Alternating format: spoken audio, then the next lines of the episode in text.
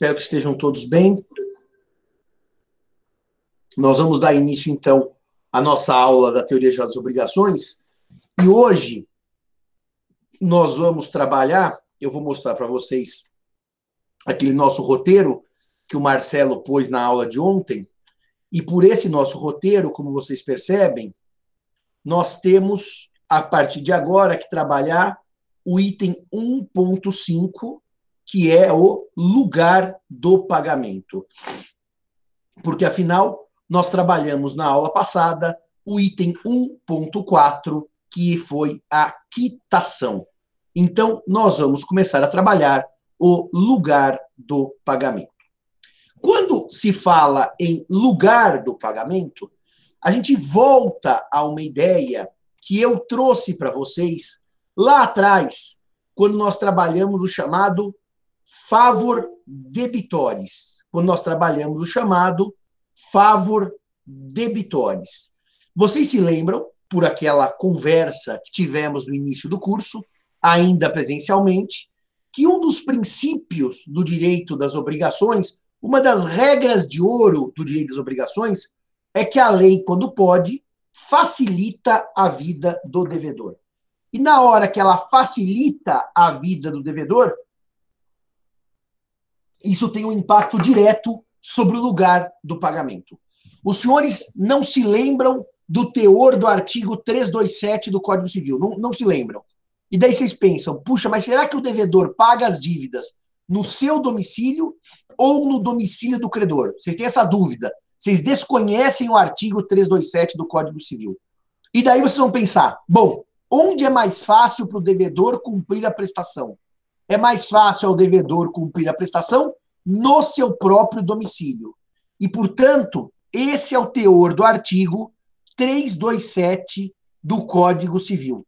As dívidas, na ausência de combinado, convenção das partes ou de previsão legal, são pagas no domicílio do devedor.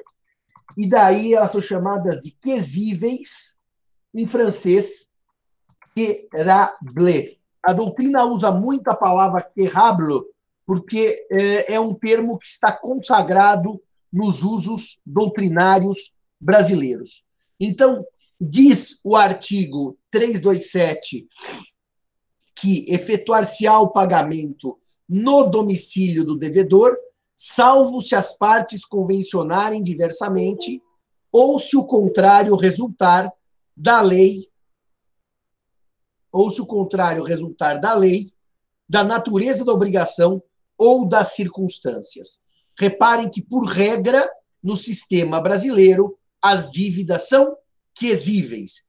Isso decorre diretamente do chamado fav favor debitores. Contudo, senhores e senhoras, nada impede que eu por acordo, diga: devedor, você deve pagar no meu domicílio, no domicílio do credor. E se as partes avançarem que o pagamento se dará no domicílio do credor ou em lugar diverso do domicílio do devedor, em lugar diverso do domicílio do devedor, essa dívida é chamada de portável ou portable. Em francês, portable. Ou seja, ela é paga em lugar diverso do domicílio do devedor. Essa é a regra essa é a regra do artigo 327 do Código Civil. 327 do Código Civil. O 327 traz diretamente a regra do favor debitores. Agora, os senhores podem me perguntar, mas Simão, com esses pagamentos em boleto bancário, com transferência eletrônica, muitos contratos, a grande parte dos contratos não prevê pagamento indo levar portábil ou o credor indo buscar na casa do devedor, que rábula. Eles não usam mais isso. Usam agora pagamento por boleto, depósito em conta, transferência bancária. Aliás, é, em tempos de pandemia, a transferência bancária é, é, a regra, porque os bancos presencialmente estão fechados. Quer dizer, pelo menos aqui no centro, não sei se há bancos abertos no Brasil, mas para dizer o que para vocês? Que realmente essa regra do favor debitores, do devedor pagar na sua casa, quando eu dou um boleto bancário e digo para ele paga, quer dizer, automaticamente já não faz sentido chamar a dívida de portável ou de quesível. Por que, que não faz sentido? Porque ele escolhe onde pagar. Então, no fundo, no fundo, a dívida paga por boleto bancário, ela perde essa natureza. Por quê? Porque o devedor paga onde ele quiser. No fundo, no fundo, os contratos hoje em dia, eles dão ao credor, né, é, dão ao devedor, nessas dívidas do dia a dia, água, condomínio, é, que, em que se emite um boleto bancário, a qualidade para ele escolha. E ele escolhe onde pagar. Então, realmente, nessas dívidas do dia a dia, chamá-las de portável ou quesível é algo absolutamente relevante. Porque a escolha acaba sendo do devedor, que pode pagar o boleto no banco do seu domicílio ou em qualquer outro lugar que tiver. Ele pode estar em Portugal pagando o boleto bancário por home banking. Então, isso não faz muito sentido. Nos contratos em que a entrega de objeto, de coisa, isso faz total sentido. Porque ou entrega o cavalo na casa do credor e a dívida é portável, ou ele vem buscar na minha casa. E daí eu sou devedor e a dívida é quesível. Portanto, isso hoje faz mais sentido para entrega de coisas, de mercadoria. Mas se imaginarem há 20 anos, a minha falecida avó, por exemplo, tinha nas casas que ela alugava no interior uma regra de dívida portável. Os inquilinos, no dia 10, iam até a casa dela pagar o aluguel. Portável é porque eu carrego, eu porto. Então eu saio de casa. Quesível, quesível é a, o querablo é aquela em que o credor vai buscar no domicílio do devedor. Agora, eu preciso dizer uma coisa para os senhores, importantíssima. Uma coisa importantíssima para os senhores sobre isso. Nós temos, desde o Código de 16, um dispositivo que é um dispositivo curioso, porque esse dispositivo consagra um favor creditores. Ele consagra um favor creditores. É o artigo 327 parágrafo único. Esse dispositivo não tem precedente em outros códigos civis dos nossos primos da, da família romano-germânica. Esse dispositivo vai dizer, no parágrafo único, que existindo dois ou mais lugares para o pagamento, quem escolhe onde pagar é o credor e, portanto, o direito de escolha passa a ser do credor. Eu já tentei buscar a origem dessa regra no Código de 16, inclusive naqueles sete livros dos debates das emendas do Código de 16 que tem aqui na biblioteca, e eu não achei a origem da regra. Eu não achei. Eu achei até a origem de uma regra que rompeu a sucessão por estirpe e criou a sucessão por cabeça no Código de 16, que foi uma revolução em termos de sucessão. Mas essa regra eu não achei a origem. Mas saibam então que em uma situação excepcionalíssima de haver mais de um lugar para o pagamento no contrato, a escolha é do credor. Mas Simão, a gente não pode pôr no contrato que apesar de haver mais de um lugar para pagamento, a escolha prossegue sendo do devedor? Claro que pode. Mas na ausência de regra contratual expressa, a escolha será do credor. Uh, há um outro dispositivo sobre o lugar do pagamento, que é o artigo 328 do Código Civil. O artigo 328 do Código Civil, ele vai dizer que se o pagamento consistir na tradição de um imóvel, ou em prestações relativas ao imóvel, far-se-á no lugar onde situado o bem. Portanto, quando eu penso em entrega, em tradição de imóvel, é uma tradição simbólica, porque normalmente é a chave que é entregue representando o imóvel, essa entrega se dá no domicílio, no, no local em que o imóvel é situado. Há um amplo debate sobre o que seria prestações relativas ao imóvel. Quando eu escrevi aqui o meu Código Civil comentado, eu fiz uma longa pesquisa sobre essas prestações relativas ao imóvel e eu percebi o seguinte: que a doutrina diz, a doutrina diz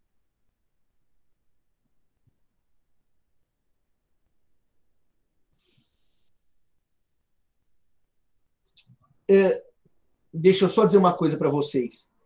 É, a doutrina diz que as prestações relativas ao imóvel são prestações de fazer com relação ao próprio imóvel. Então, por exemplo, obras, tá certo? Prestação do empreiteiro e não a obrigação de dar. Porque, por exemplo, o pagamento na compra do imóvel não, se não seguirá a ideia de que o, o eu comprei uma casa, eu estou pagando em prestação, que o lugar do pagamento na ausência de contrato é aquele em que o imóvel se localiza. Eu continuo com a regra do favor debitores e a dívida é quesível se não houver regra contratual em sentido contrário. O pagamento de prestações relativas ao imóvel, a doutrina resume as prestações de fazer relativas ao próprio bem, que, por óbvio, são executadas no lugar em que o bem está. Agora, tem um detalhe aqui também, que é o seguinte: quando o pagamento consiste na tradição do imóvel, a entrega da chave é a tradição ficta, que significa que a posse foi dada ao novo proprietário. A posse. No sistema brasileiro, a propriedade de imóveis não se transfere por um ato que eu vou chamar de informal. Ela necessita de um ato público para transferir a propriedade. E qual é o ato público? O registro do ato aquisitivo junto ao registro de imóveis. Simão vai comprar a casa da Bruna. Simão acabou de pagar as prestações para Bruna. Bruna e Simão vão ao cartório e fazem uma escritura pública de venda e compra. Bruna entrega as chaves a Simão. Simão ainda não é proprietário da coisa. Eu sou, eu sou possuidor porque tenho as chaves, mas não sou proprietário porque a propriedade no Brasil exige que aquele título, a compra e venda, a escritura de compra e venda, seja registrada junto ao registro de imóveis. Portanto, meus amigos, o fato de eu comprar um imóvel e de eu receber a posse do imóvel por meio das chaves, essa tradição ficta, não transforma o professor Simão em proprietário do imóvel. Para que eu seja proprietário do imóvel, eu preciso pegar o título de aquisição e levá-lo ao registro de imóveis. É, são dois cartórios. Um cartório chama registro de imóvel, o outro chama Uh, onde é que eu faço, Marcelo? Procuração, testamento, registro. Fala lá, Marcelo, que me deu um branco. Que não é o registro civil, não é o título dos documentos, notas. Uh, não, não é, não é título dos documentos. Onde eu faço a escritura pública é em notas. E ela é registrada no registro de imóveis. Então, no fundo, as pessoas, o leigo, não percebe essa dupla atividade notarial, essa dupla atividade cartorial, vamos ao termo mais preciso. Uma é fazer a escritura, que é em notas, e a outra é registrar a escritura, que é no registro de imóveis. E o registro de imóveis, ele é realmente localizado na circunscrição do próprio imóvel. Então, reparem, a tradição por lei se dá com a chave.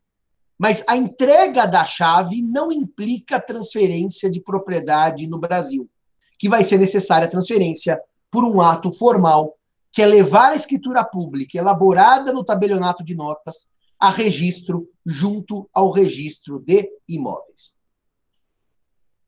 Os senhores podem perguntar já nessa altura.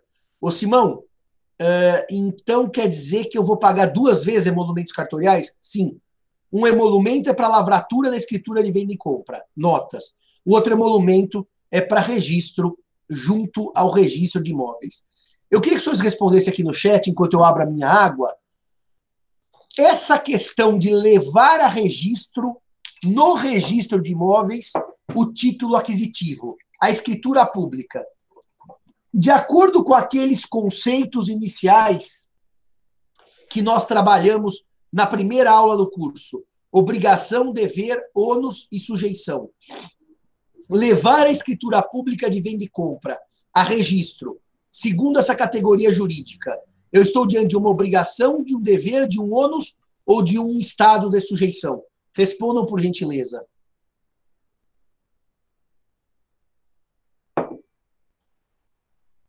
Ônus, ônus, ônus, ônus, ônus, ônus. Todos estão corretos. É um ônus. Porque no momento que eu levo a registro, eu tenho uma vantagem. O registro é uma faculdade. E, portanto, eu tenho a vantagem de me tornar proprietário. Agora nós temos dois dispositivos sobre o lugar do pagamento que não existiam no Código Civil de 16. Henrique, deixa eu dizer uma coisa. Você chegou a me mandar por e-mail e eu me perdi, ou você não me mandou ainda a lei seca dos modos indiretos de pagamento? Que eu logo, logo vou começar os modos indiretos de pagamento. Não sei se você já me mandou, Henrique. Eu que te mandei, professor. Você que me mandou? É, Kairala, manda de novo que eu não estou lembrando onde tá, tá bom? Que eu me perdi aqui. Ou será que eu já salvei aqui? Deixa eu ver uma coisinha.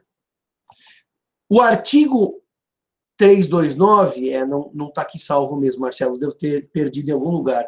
Depois você, por favor, me dá uma olhada se manda de novo isso. O artigo 329, ele é uma novidade no sistema brasileiro. Ele não existia no Código Antigo. E ele vai dizer que ocorrendo motivo grave para que não para, para que se não efetue, para que não se efetue o pagamento no lugar determinado, poderá o devedor fazê-lo em outro, sem prejuízo para o credor. Ocorrendo motivo grave. Posso dizer para os senhores? Motivo grave é a pandemia. Nós estamos, eu sempre dei como exemplo, quando Sarajevo foi bombardeada, eu sempre dei, por, por exemplo, uma localidade da África tomada pelo vírus ebola, e hoje nós temos uma pandemia. O 329 é um artigo que volta a ter interesse por conta da pandemia. E o credor tem que entregar a mercadoria, o devedor tem que entregar a mercadoria no domicílio do credor, onde hoje há um foco viral gravíssimo que coloca o devedor em risco de morte. O artigo permite que o devedor entregue em lugar diverso. Reparem, senhores, em lugar diverso, sem prejuízo do credor. O que significa sem prejuízo do credor? Que o custo de levar a um lugar diverso ou de pagar em um lugar diverso, esse custo, esse custo é arcado pelo devedor. Mas espera aí, Simão, existe um motivo grave? Sim, existe. E a lei imputa ao devedor o ônus, vamos dizer assim, econômico do contrato de pagar em lugar diverso? Sim, a lei faz isso de maneira deliberada. Eu digo nos meus comentários, se não me engano, eu disse isso aqui, mas eu digo sempre em sala de aula, que a situação é, ela é curiosa porque, na verdade, na verdade, a lei poderia dividir os prejuízos desse pagamento em lugar diverso do contratado, porque é por motivo grave, não ao devedor, mas dividir meio a meio, entre o credor e o devedor. E a lei aqui faz uma opção. O devedor não precisa se expor a riscos, mas o devedor paga, em lugar diverso contratado, as suas custas e as suas expensas. No fundo, aqui nós temos também um favor creditores, de certa maneira. Por quê? Porque o devedor não é obrigado a se colocar em risco, mas o custo de entregar em lugar diverso é um custo eh, que a ele, devedor, cabe. Mas vocês podem estar se perguntando aí, mas peraí, Simão, nós estamos em pandemia, certo? Certo. Você tem uma empresa de papel higiênico, certo? Certo. O supermercado XPTO compra o papel higiênico, certo? Compra, certo. E daí, nessa hipótese, você pode entregar o papel higiênico em lugar diverso do contratado? Afinal, São Paulo tem uma pandemia na capital, você não entrega o papel higiênico na capital e entrega o papel higiênico no Acre. Quer dizer, isso não faria menor sentido em termos técnicos. Nessa hipótese em que é impossível prestar em lugar diverso, a lei aqui pensou, meus amigos, sempre para pagamento em dinheiro. Por que ela pensou para pagamento em dinheiro? Porque se eu estou numa plena pandemia e eu devo ao Henrique 5 mil reais e eu deveria até a casa do Henrique pagar, só que nós estamos confinados com risco de vida. Eu ligo para o Henrique e digo assim: Henrique, eu não vou até sua casa pagar. Eu vou fazer uma transferência bancária. Ele, em tese, tem que aceitar, porque eu, Simão, vou pagar tarifa de transferência bancária. O custo da transferência bancária, apesar de eu não poder pagar por conta de uma pandemia, é do devedor Simão. E, portanto, se for a entrega de certa mercadoria, pode ser que o artigo não tenha aplicação prática. Seja simplesmente impossível que o devedor pague em lugar diverso do contratado. As despesas são dele, devedor. Esse dispositivo ele tem que ser lido conjuntamente com o primeiro dispositivo da chamada consignação em pagamento, porque, na verdade, a lei faculta ao devedor ou pagar em lugar diverso do contratado, ou se valer da chamada do chamado pagamento em consignação, que está nos artigos 334 e seguintes. E o artigo 335, por isso, Marcelo, que eu estava procurando os slides, que precisava fazer um cotejo, ele vai dizer que a consignação tem lugar, é, inciso terceiro do 335. Se o credor for incapaz, se o credor for desconhecido, se o credor for declarado ausente, ou residir em lugar incerto ou de acesso difícil ou perigoso. A lei já dá ao credor, ao devedor, o direito de consignação da prestação em pagamento se a dívida for portável, o devedor tem que levá-la, e o credor residir em lugar de difícil acesso ou em lugar perigoso. Portanto, o 329 ele abre uma outra possibilidade, ele abre uma outra possibilidade que não a consignação, que é pagar em lugar diverso do contratado, arcando ele com os custos de pagar em lugar diverso. Essa é a regra do 329. Mas a regra mais bonita, na minha opinião, de todo o Código Civil novo, do antigo depois eu mostro para vocês qual é que é, é a regra do 330. O 330 é um artigo que não existia no Código Civil anterior. É, é criação, portanto, do Código atual. E ele tem uma regra que é uma regra belíssima, inspiradora das relações contratuais. É verdade que ela aqui está no lugar do pagamento, mas ela é inspiradora das relações contratuais porque ela permeia para o tempo do pagamento, ela permeia para a forma do pagamento. No fundo, o que traz aqui esse dispositivo é uma situação jurídica, é uma situação jurídica de suprécio. É uma situação jurídica de abandono de uma posição jurídica. Por quê? O artigo 330, que é, na minha opinião, dos mais lindos da codificação, vai dizer que o pagamento reiteradamente feito em outro local, outro quê? Local diferente do contratado, local diferente do avançado, ou ou supondo que não houvesse nenhum lugar avançado, obrigado, Marcelo. Assim eu uso para a segunda aula, se, se eu precisar usar, senão vai ser para a semana que vem. Se não houver nenhum lugar para o pagamento avançado, a dívida é quesível, é paga no domicílio do devedor. Só que se o devedor, mesmo sendo quesível a dívida, for ao credor levar o pagamento, o que ocorre nessa hipótese? Essa conduta reiterada, leia-se, repetida, leia-se, é uma conduta que se sucede no tempo, faz presumir renúncia do credor relativamente ao lugar previsto no contrato. Renúncia significa que o credor não poderá mais exigir o pagamento no lugar originariamente contratado. Ou seja, Simão, entre o lugar escrito no contrato e o lugar em que o pagamento ocorre de fato, a lei prestigia as condutas fáticas das partes. Ou seja, o texto escrito do contrato é menos importante pelo 330 do que a forma como eu ajo na execução do contrato. Então, peraí, Simão. Se o contrato tiver uma cláusula dizendo que a dívida é quesível, é, é portável, que o, loca, o, o devedor locatário deve pagar o aluguel na casa do credor. Sim, tem essa regra. Mas o credor todo mês autoriza o pagamento em depósito bancário. Sim, reiteradamente, várias vezes, repetidamente.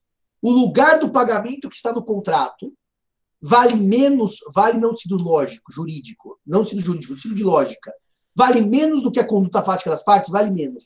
Ocorre a chamada suprécio. A suprécio é uma figura da boa-fé objetiva que nós vamos trabalhar com algum vagar no semestre que vem.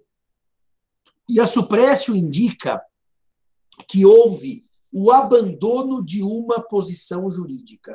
Ou seja, entre o local do pagamento previsto no contrato e o local fático do pagamento, prevalece o local fático do pagamento. Dá um exemplo do, de onde isso pode dar confusão na prática, Simão. Dá um exemplo. Imaginemos que eu vá, uh, por regra contratual, ter que eu, Simão, locatário, pagar o aluguel no domicílio do credor. A dívida é portável. Mas no primeiro mês, eu estou lá em casa, bate o credor, Simão, estava passando por aqui, você não quer aproveitar e pagar o aluguel? Ué, eu vou lá e pago, ele me dá quitação. No segundo mês, eu vou lá e pago e dou a quitação.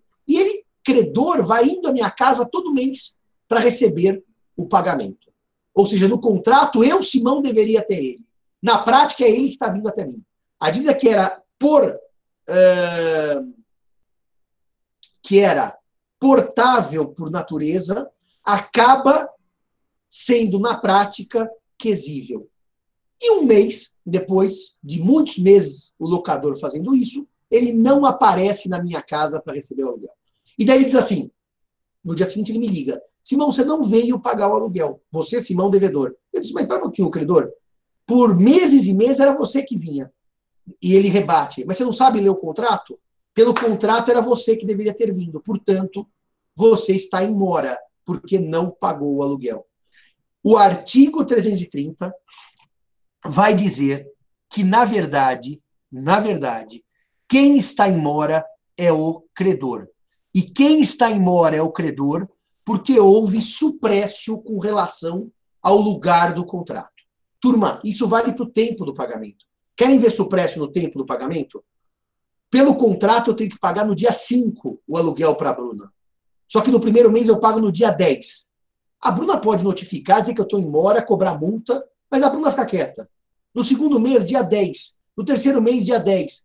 Depois de dois anos que eu estou pagando no dia 10, a Bruna manda uma cartinha e diz assim: Simão, você está atrasado cinco dias todo mês, eu quero a multa e os juros, porque afinal você está dois anos atrasado. Não, não. Ocorreu suprécio do tempo do pagamento. O tempo que era dia 5 passou a ser dia 10. É por isso que, se o credor se opuser àquela situação fática, evidentemente que a suprécio não ocorre. A suprécio pressupõe que o devedor, que, a, que o credor se mantenha inerte e aceite aquela mudança fática. Se o credor não aceitar aquela mudança fática, se opuser àquela mudança fática, prevalece o contratado e não ocorre suprécio. E eu não aplico o 330 do Código Civil. Eu não aplico o o 330 do Código Civil. Se o credor tem mais de um imóvel, exemplo, fica uma semana na, na casa, na semana em casa e no fim de semana numa chácara. Cabe ao devedor escolher onde for mais conveniente? Ué, você sabe, Ramsés, pelo primeiro ano de faculdade, que o Brasil não adotou a unicidade de domicílios, anotou, adotou a pluralidade. O problema é que aqui me parece que a chácara não é domicílio do credor pela noção de domicílio da parte geral. Me parece que não. Se você entender como domicílio, o credor tem dois domicílios e o devedor pode pagar em qualquer um deles, porque o credor tem dois domicílios.